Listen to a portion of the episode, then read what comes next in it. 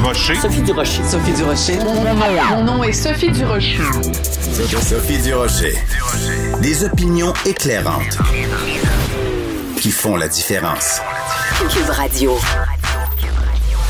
Bonjour tout le monde, bon jeudi si vous cherchez quelque chose à vous mettre sous la dent.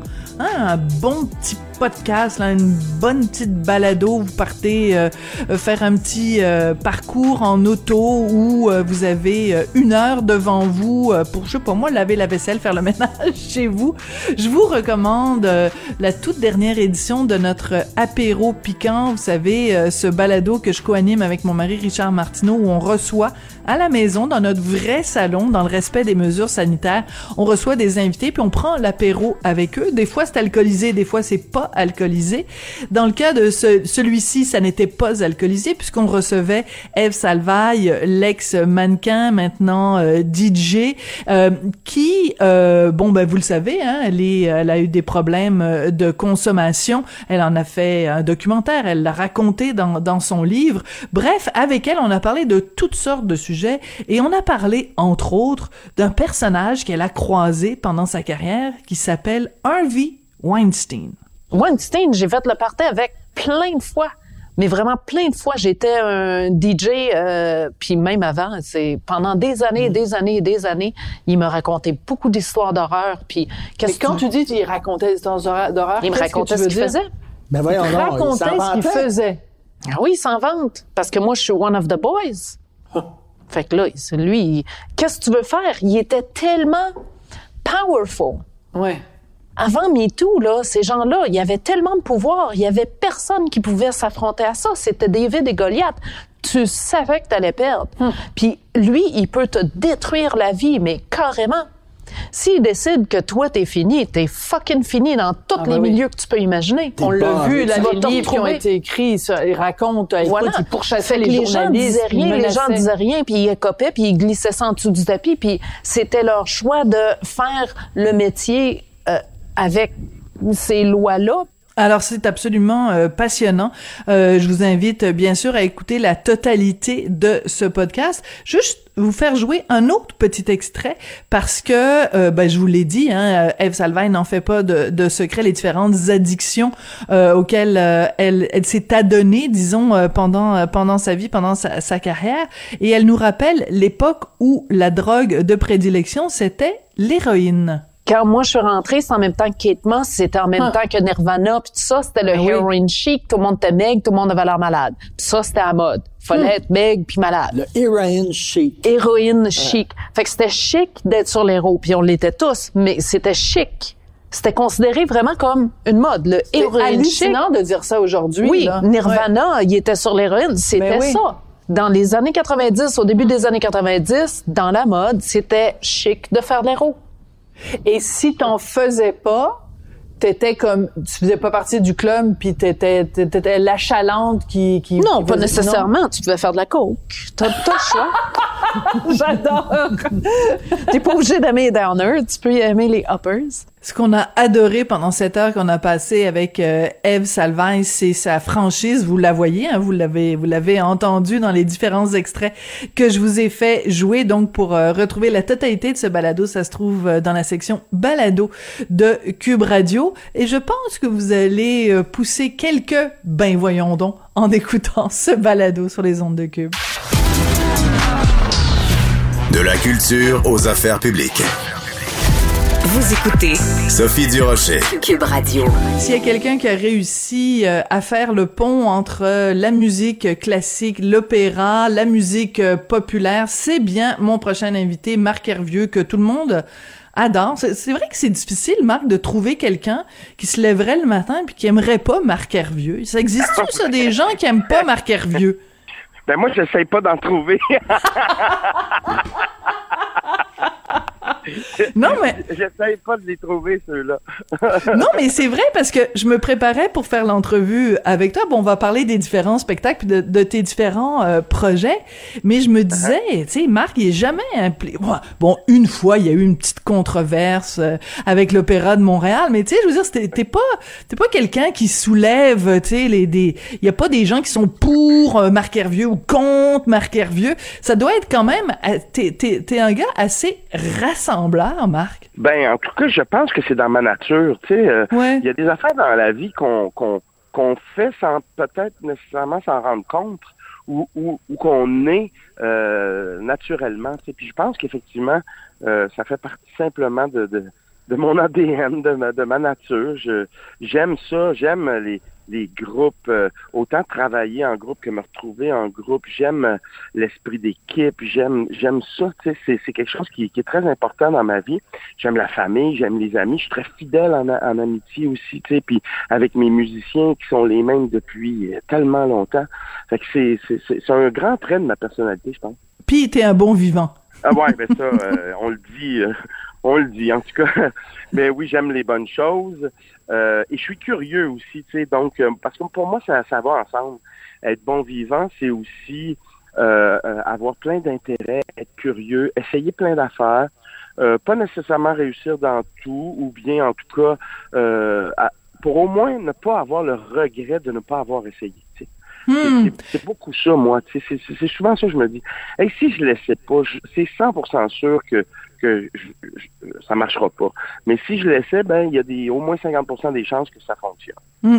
Mais ça, c'est intéressant parce que, euh, bon, évidemment, on connaît ta carrière euh, en musique classique, en opéra. Après, le choix que tu as fait d'aller plus vers euh, la, la- la musique populaire. Mais tu sais, à travers tout ça, tu as aussi fait des livres de recettes qui ont gagné des prix euh, à l'international. Là, tu viens d'ouvrir euh, un café. Donc, on a l'impression que, justement, tu es, une sorte de, de touche-à-tout, comme si la vie était une espèce de, de buffet, puis que toi, t'avais t'avais peur de si tu si tu prends pas des crevettes avec te- ton ton fromage que tu vas manquer quelque chose. Est-ce que c'est un peu ça l'image? Ben, ben oui, parce qu'en fait, ça part aussi beaucoup de, de- d'hyperactivité, tu sais, Oui. d'avoir euh, toujours envie d'essayer quelque chose, de faire quelque chose, de réaliser quelque chose, d'avoir un projet en tête.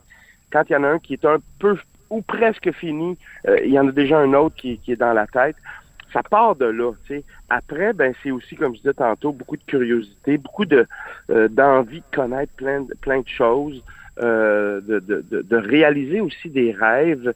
Euh, des fois, c'est pas nécessairement des rêves, mais c'est des, des idées, des projets. Puis moi, je me dis tout le temps, hey, j'ai envie de l'essayer. Tout à coup, que ça fonctionnerait. Puis j'ai été assez chanceux à date. Ça, ça a souvent fonctionné. Mais le but, c'est vraiment, vraiment de, de, de se dépasser aussi. tu sais, C'est de, de, de se prouver qu'on est capable de faire tellement de choses. tu sais, Il s'agit de s'investir, c'est tout. Ouais. En tout cas, t'es pas reposant. Disons ça comme ça. Mais on aime ça. On aime ça. Ma blonde dit ça également. que t'es pas reposant. Écoute, on, on, on va parler de différents euh, spectacles que tu vas présenter au cours euh, des, des prochains jours. En fait, au, au début mai, tu vas le présenter euh, euh, au cabaret Le Balcon les 5 et 6 mai. Ensuite, tu vas le présenter euh, à Québec dans une très belle salle du, du Palais Montcalm. C'est euh, Nostalgia. On va écouter un petit extrait. Je sais pas si euh, cette chanson-là en particulier, tu vas la faire en spectacle, mais on écoute un extrait, en tout cas, de, de, de toi chantant euh, euh, une petite tune, puis tu nous expliqueras après c'est quoi cette chanson-là. Je me souviens d'avoir aimé un certain sourire. Qu'est-il resté des jours merveilleux de printemps? Et des jours merveilleux, ça rime quasiment avec Marc Hervieux. Euh, c'est c'est euh, c'est euh, donc c'est ton côté plus euh, euh, crooner, plus euh, je porte un veston avec un petit nœud papillon, puis je me fais un En peu, fait, euh, je roule les épaules là. Et en fait, ce, ce, ce projet-là, Nostalgia, a été provoqué par la, la pandémie. Parce que j'étais en train de faire autre chose avant que la pandémie euh, commence. Et puis quand la pandémie est arrivée, que les spectacles se sont arrêtés, tout ça, j'étais j'étais chez moi, je regardais mes enfants qui étaient capables d'avoir accès à un film, une série, de la musique avec trois coups de, de, pouce sur un appareil intelligent. Puis moi, je me suis dit, si j'avais vécu la pandémie à leur âge, mais à mon époque, qu'est-ce que j'aurais eu euh, comme euh, divertissement à la maison? Pas grand-chose, tu sais, dans un confinement. J'aurais eu euh, la télé dans le salon en bois qui avait le 2, le 6, le 10, le 12 et le U. Et le U. Et le U. Et j'aurais eu, j'aurais eu le stéréo en bois avec les, les disques de mes parents ou de mes frères ou de mon frère. Donc, c'est tout ce que... Puis la radio, évidemment. Mais donc, je me suis dit, qu'est-ce que qu'est-ce qui jouait chez nous? La première musique qui nous influence, c'est celle que nos parents écoutent. C'est vrai. Donc, je, je- je suis parti avec cette idée, euh, puis avec euh, l'idée aussi de, de, de qu'est-ce que mes sœurs écoutaient, qu'est-ce que mon frère écoutait, qui étaient eux autres qui sont plus vieux que moi. Moi, je suis vraiment un, un accident, un- une surprise euh, dans la vie. Donc, euh, c'est c'est parti de ça. Ce qui fait que ça a été des choix par rapport à ce que j'entendais à la maison. Donc là, on entendait un, euh, un certain sourire de Michel Louvain. Michel Louvain qui, qui était un, un préféré de ma mère. Tu sais, ma mère aimait les crooners, mon père aimait plus le country. Euh, mes sœurs étaient plus dans la musique québécoise, Paul Piché, puis euh, Harmonium, Beau Dommage, tout ça. Mais et c'est- en dressant une liste Mhm. de ce que j'entendais le plus souvent que j'ai fait donc le choix des chansons pour les deux albums Nostalgia. Puis après, ben j'ai dit, j'ai dit euh, euh, tant qu'à faire, euh, pu- puisque maintenant on peut sortir puis être dans une salle de spectacle, aussi bien euh, le, le transposer sur la scène, ce, ce, ce projet-là. Mais ce que j'aime de cette idée-là, puis je trouve ça très touchant, ce que tu racontes, c'est aussi de dire, ben, c'est c'est c'est bien là les artistes euh, émergents, c'est bien la relève, mais on est tous faits de souvenirs, on est tous faits de même même euh, même quelqu'un, j'imagine que même si on parlait à Charlotte Cardin là, qui est qui est qui est toute jeune, euh, elle aussi, il y a un petit peu de Michel Louvain dans Charlotte Cardin. Je veux dire, on est tous faits de ceux qui sont venus avant nous, puis c'est important de Bien leur sûr. rendre hommage. Ben, en fait, moi, je trouve souvent que euh, on oublie justement autant dans, dans nos choix culturels que, que dans la vie en général, que dans l'histoire, que dans l'histoire, Mm. on oublie d'où on vient. Puis des fois, ben, ça peut, peut peut-être aider pour savoir où on va s'en aller, tu sais. Mais, mais euh, moi, j'avais, je sais pas si c'est la, la nostalgie ou l'âge qui m'a qui m'a amené à ça, mais euh, j'étais j'étais soudainement très nostalgique au début de la pandémie. Puis ces souvenirs-là me faisaient du bien, tu sais, dans une situation où, avouons-le, là, on était tous insécures, puis tous euh, assez étonnés de ce qui nous arrivait. On Moi, ça était faisait déprimés. On était déprimés, Ben ouais, on peut le ça dire. me faisait du bien, ces souvenirs-là. C'était comme, oh wow, je nous revoyais euh, en souper en famille, puis c'était une époque, là, on écoutait la télé en train de souper, puis euh, on écoutait Michel Louvain à, à ses émissions de, de, de télé. Puis c'est là que tout à coup, je me suis rappelé justement que ma première apparition comme chanteur professionnel, c'était à l'émission de Michel Louvain, euh, de Hein? Bonne Humeur, en 1989. Ça, c'est ma première, première apparition à la télé comme chanteur professionnel. Fait que là, hey, écoute, après, là, c'est un tsunami de souvenirs qui t'arrive dans la tête parce que un en provoque un autre. Puis c'est, c'est vraiment intéressant. à- Fait que c'est, dans le spectacle, je chante les chansons, évidemment, mais je raconte aussi tout ça, tous ces souvenirs-là. Puis comment, euh, tout à coup, j'ai eu l'idée de cette chanson-là à cause de quels souvenirs dans ma vie, tu sais. Donc, euh, on est vraiment dans ce- ce- cette, cette idée-là. là. Donc c'est ça. Donc t'as pas, tu fais pas juste chanter les chansons, tu racontes des anecdotes, Ouais. exactement comme dans ton tes, tes, tes livres de recettes. Hein, c'est ça. Tu nous donnes une recette, tu nous racontes l'anecdote qui vient avec, et à l'écrit et à l'oral, tu es un raconteur hallucinant, Marc Hervieux. Oh. Non mais non mais c'est vrai là. De- dans, dans tes livres de recettes tu nous racontes des histoires qui ont tu te dis voyons tabarnouche c'est pas c'est pas possible que ça lui soit arrivé euh, telle histoire là tu es un bon raconteur Marc. Est-ce que t'en es Ben, conscient? j'aime raconter, j'aime raconter les, les, les histoires.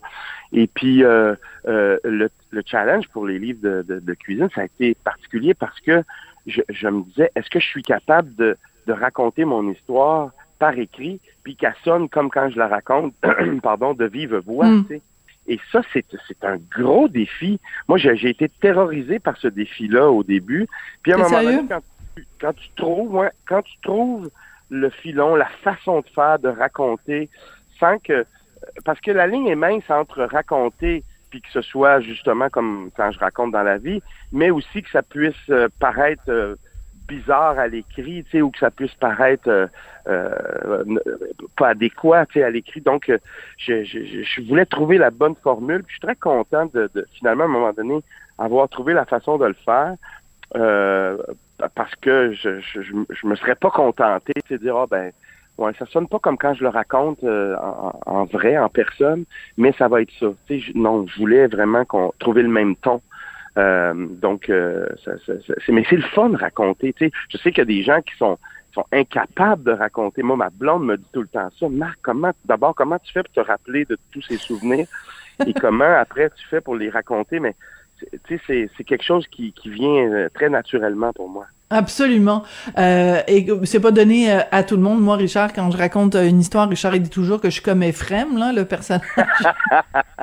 je suis pas, je suis pas très bonne. Je, je, je, manque les punchs. Je suis vraiment pas bonne. Fait que tu me donneras des leçons de comment raconter des oui, ben histoires, oui. euh, Marc Hervieux. Écoute, je l'ai mentionné très très rapidement euh, tout à l'heure, mais euh, je trouve que c'est important de, de revenir là-dessus. Tu as ouvert un café à Sainte-Adèle, le café des bons vivants. Quand j'ai vu ça passer au début tu l'avais, t'avais comme laissé entendre ça sur ton compte euh, Instagram.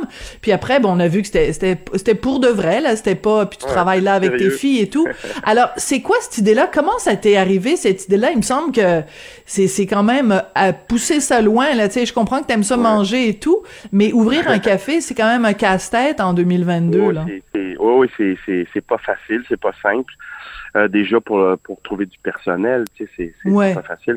Mais euh, en fait, c'est une vieille idée que j'avais euh, depuis jeune adulte, parce que jeune adulte, j'ai travaillé dans des cuisines, dans des restaurants, dans une base de plein air où je faisais la cuisine, aussi une base de plein air familiale, euh, dont d'ailleurs je raconte beaucoup d'histoires dans, dans les livres. Mais euh, j'avais ce rêve-là, ce, ce- ce- cette idée-là.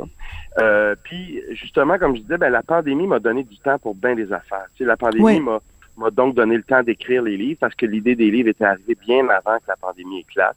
Euh, le projet Nostalgia, lui, c'est la pandémie qui l'a qui l'a provoqué, mais l'idée d'un café, ça, ça- date d'il y, a- y a 35 ans, 40 ans. Ah, à ce point-là? euh, puis, oui, oui, oui, j'étais tout jeune, puis je voulais ça. Mais là, tout à coup, pendant la pandémie, je revenais de, de concerts euh, en Abitibi. À cette période-là, il y avait des, des zones de couleurs. Moi, je, je venais de la zone rouge. J'étais allé en zone orange. J'avais pas le droit de rien faire. Euh, donc, j'attendais toute la journée dans ma chambre d'hôtel. Puis, c'est là que je me suis dit, tiens, j'ai du temps. Essayons de trouver l'endroit idéal pour ouvrir ça, ce café-là. Puis, euh, faisons l'exercice de voir comment je pourrais mettre ça sur pied. Puis ça s'est fait de cette façon-là. Puis c'est, c'est en mars l'année passée, il y a un an, que après les concerts en Abitibi, je suis arrêté ici à Sainte-Adèle.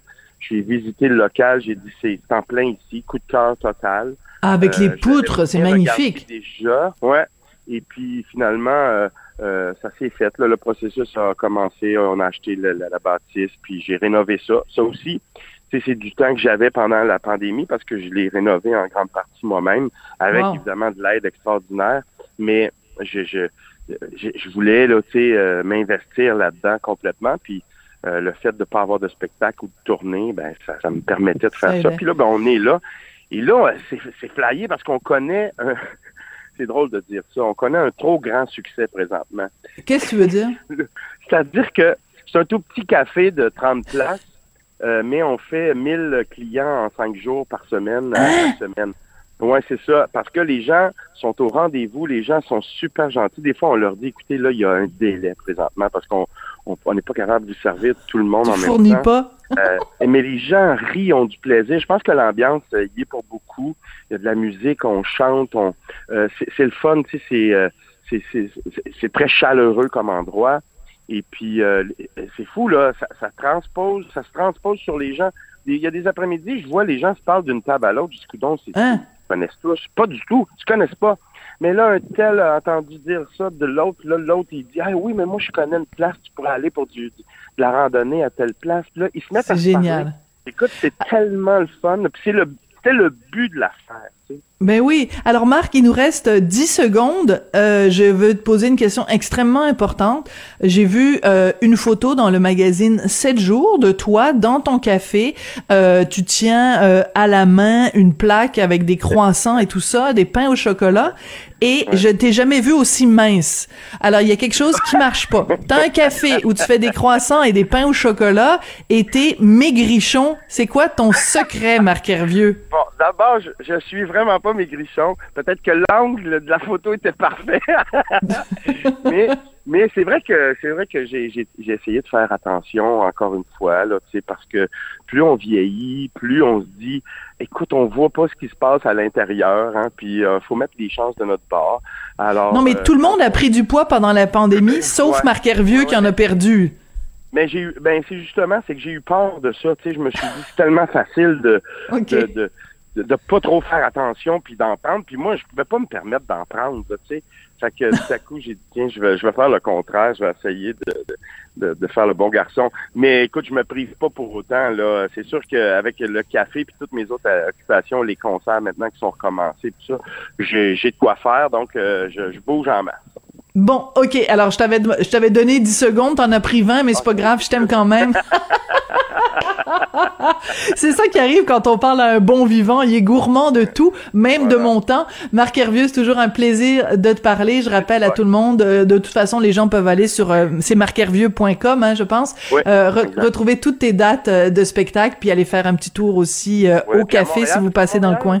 À Montréal, au balcon, le, le, le 5-6 mai, c'est- rare que je fais des, des concerts à Montréal. Donc, euh, j'ai hâte de, de- de rencontrer les gens à Montréal. Absolument. Au balcon, 5 et 6 mai, puis ensuite à Québec le 8. Merci beaucoup, Marc, et puis euh, bonne route. C'est moi qui te remercie. Merci. Ciao. Au revoir.